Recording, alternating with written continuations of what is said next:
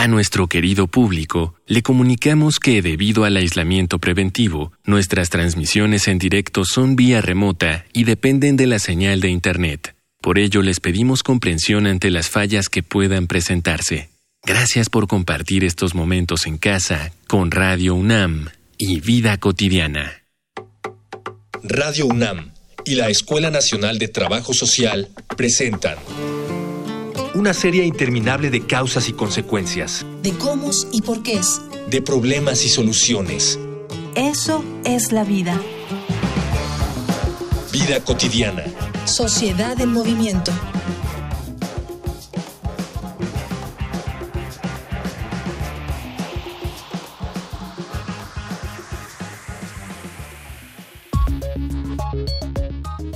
Para finales del primer trimestre de este 2020, cuando el mundo ya empezaba a hacerse a la idea de que la diseminación del virus SARS-CoV-2 era inevitable, algunos científicos y pensadores apuntaban a un pronóstico cuya primera impresión resultó alarmista, que el mundo estaba a punto de cambiar y la vida como la conocíamos no volvería a ser la misma. Esto ha resultado ser paulatinamente real, lo que nos ha permitido asimilar eventualmente nuestras nuevas condiciones de vida, en las que se deben combinar esfuerzos para aprender a convivir con esta enfermedad e impedir que nos domine. Por ello, trabajadores de salud, gobierno y ciudadanía deben realizar cada quien desde sus actividades cotidianas acciones de prevención y reacción, donde comprobamos que todos dependemos de los demás en nuestro contrato social. Por ello, para esta emisión de Vida Cotidiana, Sociedad en Movimiento, en la que hablaremos sobre prevenir, mitigar y atender el COVID-19, hablaremos con el doctor Raúl Olmedo Núñez, médico cirujano, maestro en salud pública, y con el doctor Daniel Rodríguez Velázquez, profesor de la Escuela Nacional de Trabajo Social. Dialogar para actuar, actuar para resolver.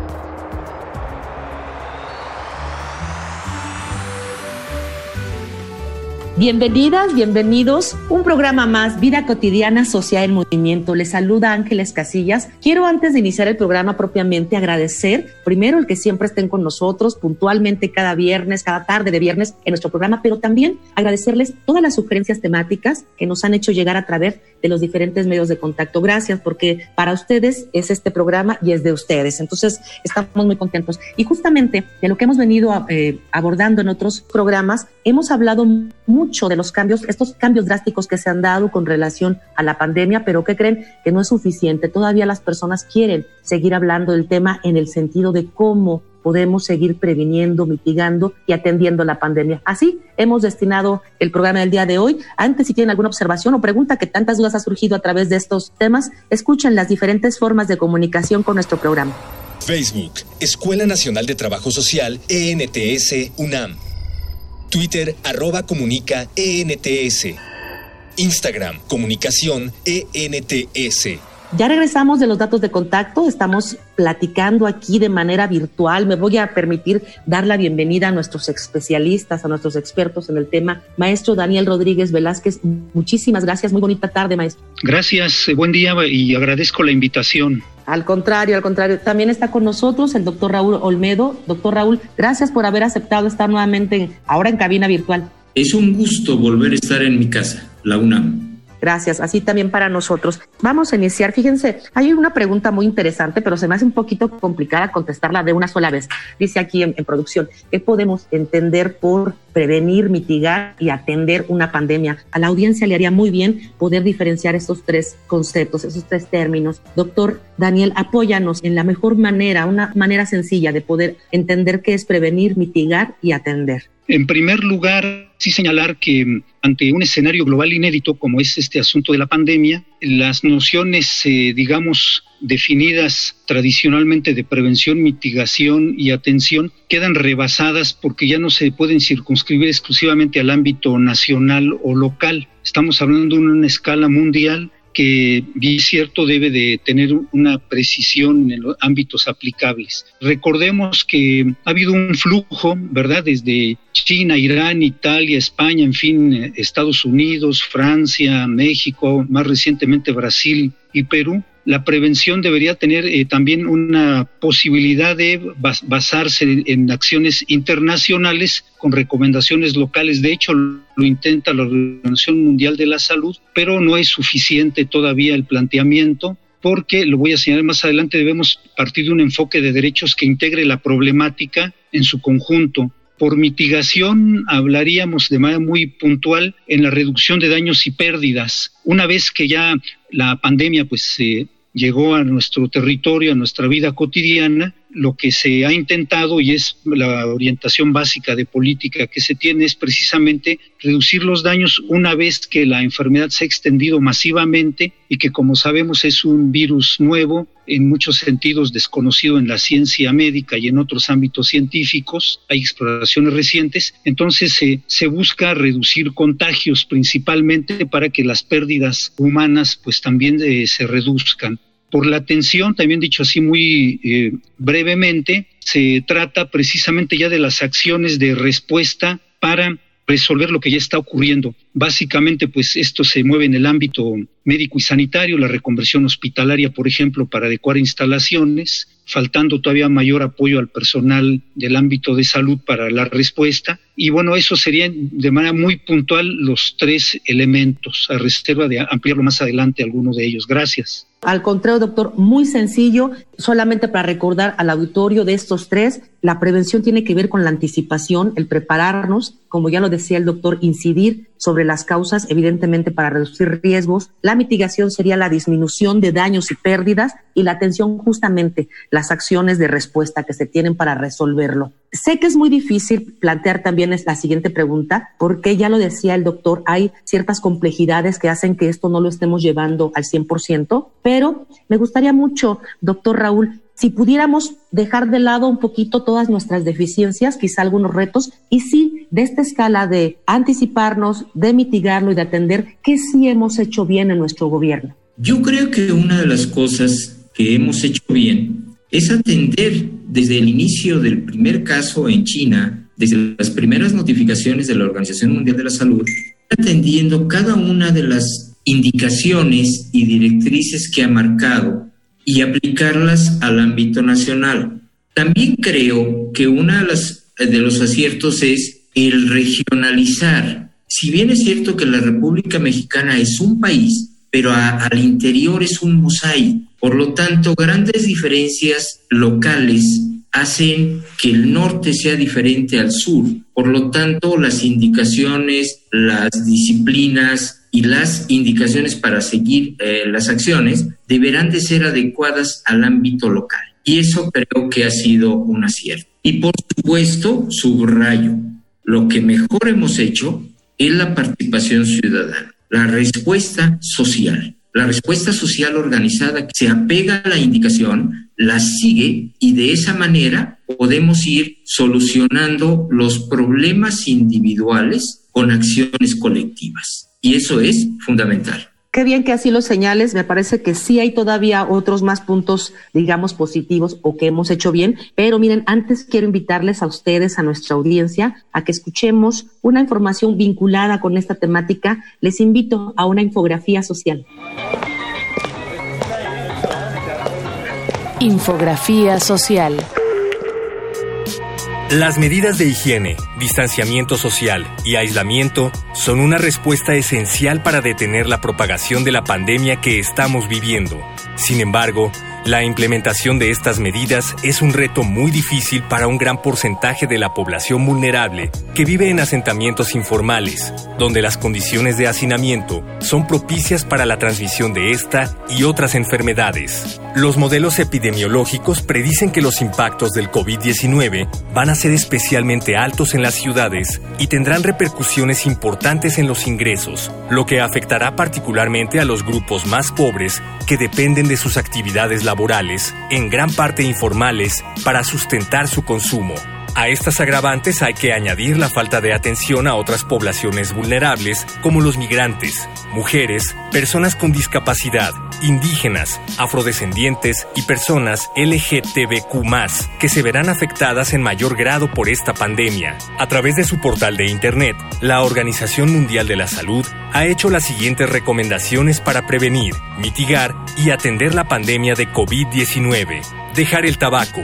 Las personas que fuman tienen mayor riesgo de contraer la enfermedad por llevarse constantemente la mano a los labios. Además, en caso de resultar infectadas, corren mayor riesgo de desarrollar un cuadro grave debido a que su función pulmonar se encuentra deteriorada. Comer saludable. Lo que comemos y bebemos puede afectar la capacidad de nuestro organismo para prevenir y combatir las infecciones y recuperarse de ellas. Aunque ningún alimento ni suplemento dietético puede prevenir ni curar la COVID-19, una alimentación saludable es importante para el buen funcionamiento del sistema inmunitario.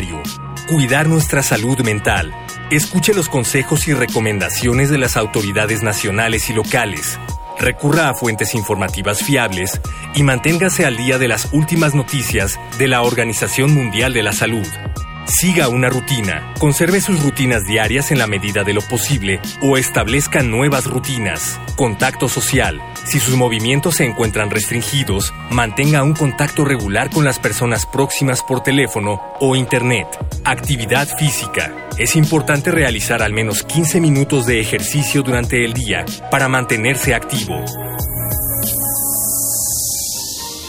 Ya regresamos de la infografía social, estamos platicando con el doctor Daniel Rodríguez y el doctor Raúl Olmedo. Ya nos platicaba antes de la infografía el doctor Raúl Olmedo de su experiencia, algunas de las cosas que sí hemos hecho bien. Me gustaría mucho, si se puede, doctor Daniel, que pudieras complementarnos desde tu experiencia en lo preventivo, en la atención, en la mitigación, que sí estamos haciendo bien, no solamente como gobierno, sino también como sociedad. Quiero detenerme un poco para ampliar eh, la importancia de un enfoque de derechos que de alguna manera ha estado presente, pero que requiere una mayor atención. Por supuesto, el derecho a la salud ha sido el eje estratégico desde el primer momento en que se declara también la emergencia sanitaria en nuestro país, centrada en aspectos de higiene, la atención de las comorbilidades asociadas, ¿verdad?, que generan mayores daños en las personas, incluida el fallecimiento, también lo que concierne a el derecho a la alimentación que ha estado aflorando por otras comorbilidades de diabetes y obesidad, que nos llevan pues a que estamos en un cuadro nacional también que requiere una atención que ya veremos más adelante después de este desastre que estamos viviendo, de mejorar el derecho a la alimentación que sea vigente en un sentido como además de ser un espacio físico nos remite al ámbito del doméstico, de la intimidad familiar personal que requiere pues eh, una atención especial en políticas públicas y que ha sido digamos el espacio del confinamiento, ¿verdad? Y que es, está presente. Por otro lado, el derecho al medio ambiente sano, que también nos remite a la importancia de reconocer que si el virus procede de especies de vida silvestre que fueron, digamos, sacados de sus hábitats, también tenemos problemas de devastación de ecosistemas, entonces es importante que retomemos esto de una manera más puntual y explícita. El derecho al agua, cuando se dice lavarnos las manos, la higiene personal, también es algo que, aunque se ha estado planteando como medida de política pública nos remite también a la necesidad de mejorar también este, esta condición de los derechos humanos. El derecho a la igualdad lo quiero referir principalmente por lo que concierne a la violencia hacia las mujeres, a lo mismo el derecho al trabajo, que como sabemos las afectaciones al empleo son de escala mayúscula, sin precedente en varias décadas, y que nos remite a cómo pensar el derecho al trabajo en condiciones de, crisis y que es muy difícil resolver en el corto plazo. Y por otro lado, también el derecho a la educación. Sabemos de esta migración forzada, por ejemplo, a plataformas de Internet, que ha tenido un éxito relativo, quizá más complicaciones en el nivel básico de la educación pública, pero bueno, nos está remitiendo a cómo se va a vincular el derecho a la educación con el derecho a Internet que está referido en el artículo sexto de la Constitución, por ejemplo. Yo comentaría esto como, digamos, entre ciertos aciertos, ciertos desafíos también que se van entremezclando en este escenario de complejidad y que remiten pues a la necesidad de un balance objetivo, amplio, bien documentado. Gracias, doctor. Son muchas aristas las que tú señalas, alimentación, igualdad, trabajo, educación, medio ambiente. De verdad son muchísimos los retos. No sería suficiente un programa para abordarlos adecuadamente como se merecen todos y cada uno de ellos. Y me gustaría, doctor Raúl, si de manera generalizada tú con la experiencia que tienes en, en el ámbito de salud sanitario, ¿Cómo ves el panorama de poder atender no solamente la crisis, sino todas estas vertientes que nos están demostrando que estamos en condiciones adversas? La pregunta es muy sencilla, pero la respuesta es muy difícil, porque estoy considerando que al final de la esquina de la pandemia nos encontraremos ante un nuevo estilo de vida, cambio de conductas desde el mismo saludo entre dos personas, reuniones familiares, o conglomerados grandes, conciertos, en donde tendrá que haber una nueva modalidad de llevarlos a cabo. ¿Cómo enfrentarlos? Creo que los grandes organizadores de estos eventos estarán metidos en cuartos cerrados para estar pensando cómo mantener esa industria del entretenimiento con las nuevas modalidades. Pero lo que vuelvo a insistir, creo que el reto es el individual que yo debo de hacer ante los resultados de la pandemia del coronavirus. En la convivencia diaria con la familia al interior después de una cuarentena muy larga, sí ha tenido efectos, ha tenido efectos psicológicos, ha tenido eh, efectos desde el punto de vista de conocer cosas de la familia que no conocíamos pero la permanencia intradomiciliaria me ha obligado a darme cuenta lo que yo tengo y que no les gusta a los demás integrantes de mi familia y lo que no me gusta de otros integrantes de la familia. Creo que los cambios que debemos de tener son bien importantes y debemos de estar preparándonos desde ahorita para llevarlos a la práctica en la primera oportunidad que tengamos desde los tiempos en televisión, los cambios en las dinámicas docentes a tomar clases vía línea, la visita de la estilista en casa en donde nos cortó el cabello dentro de casa. Imagínate, nunca había sucedido eso. Eso sucedió y yo lo viví al interior de casa. Ese cambio de conducta intrafamiliar, intradomiciliario, es el que debemos de tener en cuenta el respeto hacia las demás personas en el transporte público, el respeto para las demás personas en los lugares en donde se come de manera pública, quiero pensar en un restaurante pequeño, en donde tendremos que tener un cambio de conducta para respetar a los demás. Fíjate que no estoy hablando de respetarme, estoy hablando de lo que yo voy a hacer para respetar a las tres o cuatro personas que están a mi alrededor para proteger su salud. Creo que eso es una cosa fundamental posterior cuando despertemos de este sueño incómodo que es la pandemia. Algo que enriquece nuestro programa es conocer de quienes están afuera, quienes lo han vivido, qué experiencia tienen para compartir con relación a, a esta temática, cómo la viven. Les invito a Voces en Movimiento. Voces. Voces en movimiento. Mi nombre es Héctor Gonzalo Medina Ibarra. Soy médico residente de primer año de medicina familiar. Estoy ejerciendo la residencia médica en el Hospital General de Zona número 11 en Nuevo Laredo, Tamaulipas, y ahorita estoy en el servicio de urgencias médicas. Yo estuve en contacto con un paciente de 88 años que ingresó por una enfermedad muy atípica al COVID. Este paciente ingresó por un infarto y conforme el tiempo fue pasando, empezó con la sintomatología de fiebre, tos seca, dolor de cuerpo. Me dijeron que el paciente era positivo, entonces lo que hice pues fue aislarme. Realmente me gustaría agregar que la gente tenga cuidado al estarse exponiendo, pues estamos viendo más casos positivos nosotros en urgencias. Empezamos en abril, aquí en Nuevo Laredo, viendo casos de COVID, uno por día, dos por día, y ahorita son tres por día, cuatro por día, incluso hasta seis por día, tienen que llegar a terapia intensiva. Pues aquí la prevención, como se dijo desde siempre, es evitar el contacto con otras personas que no tienen nada que hacer. Soy María Olivares, tengo 24 años y vivo en la Ciudad de México. Fue por mi novio, realmente, él estuvo un mes en Europa cuando ya estaba como todo este brote. Y bueno, cuando regresa, yo voy por él al aeropuerto, además, estamos juntos, y empieza a decirme después que tiene como molestias en la garganta. Le dije que se hiciera la prueba, se la hace y bueno, resulta que es positiva, ¿no? Realmente hubo dos días, más o menos, en los que me sentí mal. Todo lo demás pasó completamente desapercibido, pero sí tenía que estar al pendiente de mi día a día en cuanto a síntomas. Pues si se complicaban las cosas, sobre todo en cuestiones respiratorias, pues tendría que correr al hospital, ¿no?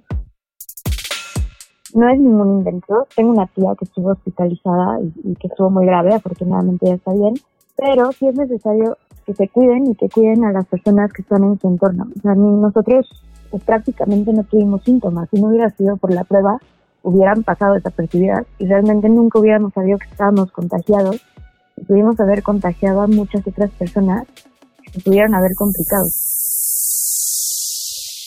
Ya regresamos de Voces en Movimiento, estamos casi en la recta final de nuestro programa. Hemos hablado de tantos retos, ya lo decía el doctor Daniel, en diferentes ámbitos, ya lo decía el doctor Raúl, desde el ámbito de lo privado, desde la familia, pero quiero comentarles a ambos que nuestro programa lo escuchan amas de casa también, personas que no necesariamente son universitarios y que están en diferentes contextos y obviamente en diferentes momentos y oportunidades. Me gustaría mucho que pudiéramos tener este final de programa pensando en lo que sí podríamos hacer desde nuestros entornos, desde nuestras trincheras, por supuesto no olvidando el compromiso que como universitarios tenemos para con la sociedad. Te escuchamos, doctor Daniel. Ciertamente el desafío hacia los primeros días de marzo, que se concreta después ya con un decreto de emergencia sanitaria. Lo mismo pasó en otros países. Recuerdo cuando el presidente de Francia hablaba que era una guerra contra un enemigo invisible, por ejemplo. Nos está llevando una resignificación pues de la vida cotidiana,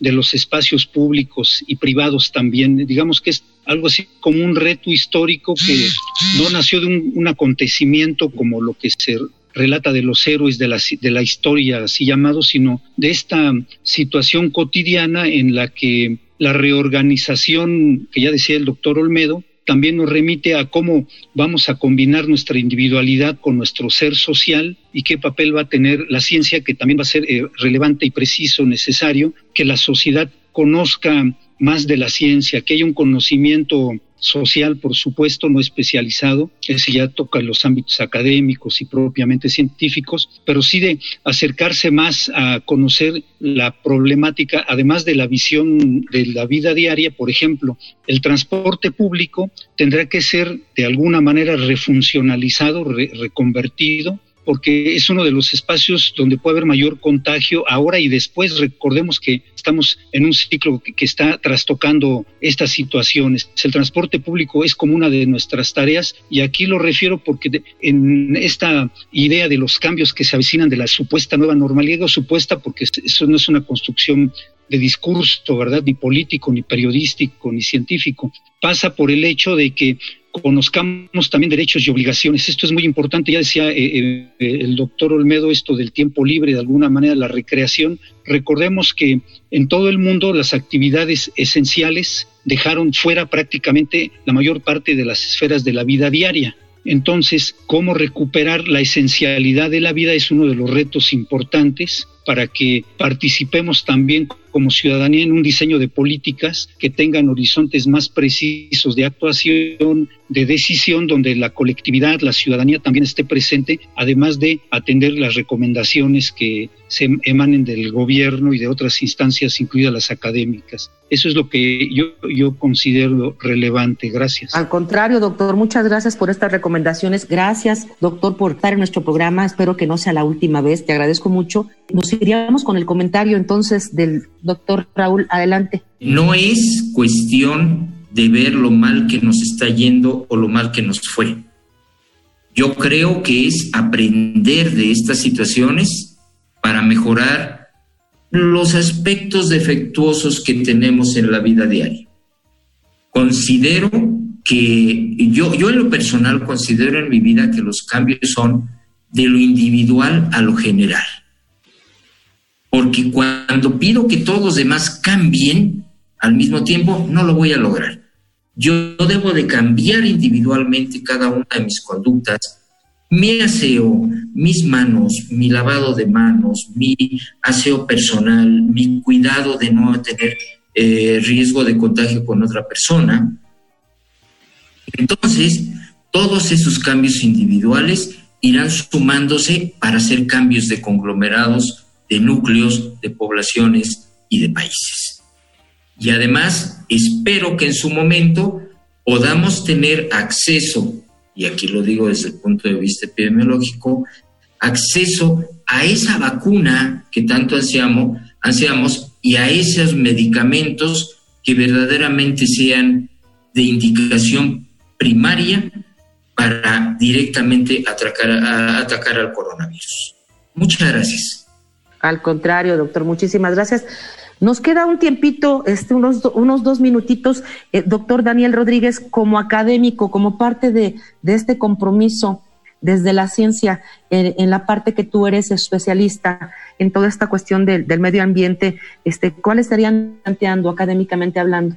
Sí, en primer lugar, reconocer que la pandemia, además de su sentido más inmediato que remite a aspectos de salud, de carácter sanitario también, tiene en el componente ambiental y social pues, también en un sentido amplio una base de explicación, de conocimiento y de actuación cotidiana también, porque no podemos eh, pensar que las pandemias históricamente, incluida la actual por supuesto, surgieron solamente por expansión eh, de los virus por sí mismos, sino hay contextos sociales para que la transmisión global, regional y nacional en su caso, se puedan dar y afecten a ciertos sectores de la sociedad con mayor vulnerabilidad. Este es un aspecto importante. Se llegó a decir a principios de la pandemia que era un virus democrático, en fin, que porque afectaba a todos, ha ido quedando claro que también se inserta en una estructura social de desigualdad, de eh, situaciones complejas que se viven diariamente. Entonces, eh, es importante que tengamos presente que cualquier futura orientación de política, además de la necesaria eh, pues eh, desarrollo pues de las vacunas correspondientes como en otros padecimientos, mejore también la salud preventiva, la educación para la salud, el primer nivel que queda luego descuidado cuando hay una prioridad que por supuesto no es innegable para atender un desastre sanitario como este, pero tenemos que partir de las bases inmediatas también de la vida a efecto de no perdernos en el marasmo de una crisis que nos desborda porque no tenemos cómo actuar. Por el contrario, en esta condición de ciudadanía, de políticas que yo decía, precisamente estriba la posibilidad de resolver en el largo plazo, además de atender lo inmediato como se ha estado haciendo. Claro que sí. Claro que sí, doctor. Reorganizarnos, ¿no? ¿Cómo vamos a combinar todos esos saberes, todos los poderes y las participaciones de toda la sociedad en general y, de, del mundo? Me da mucho gusto que hayan estado con, nosotros, doctor Daniel Rodríguez, doctor Raúl Olmedo, de verdad, muchísimas gracias. Este, bueno, antes de despedirme, como siempre, quiero agradecer a quienes hacen posible toda la producción de este programa, obviamente a nuestro productor Miguel Alvarado, en la información, Carolina Cortés, también Georgina Monroy, el valioso apoyo de nuestra coordinación, Araceli Borja, Mónica Escobar, de verdad, muchas gracias por todo el apoyo. Yo soy Ángeles Casillas, me despido de verdad, tengan un excelente fin de semana. Vida cotidiana es una coproducción entre Radio UNAM y la Escuela Nacional de Trabajo Social.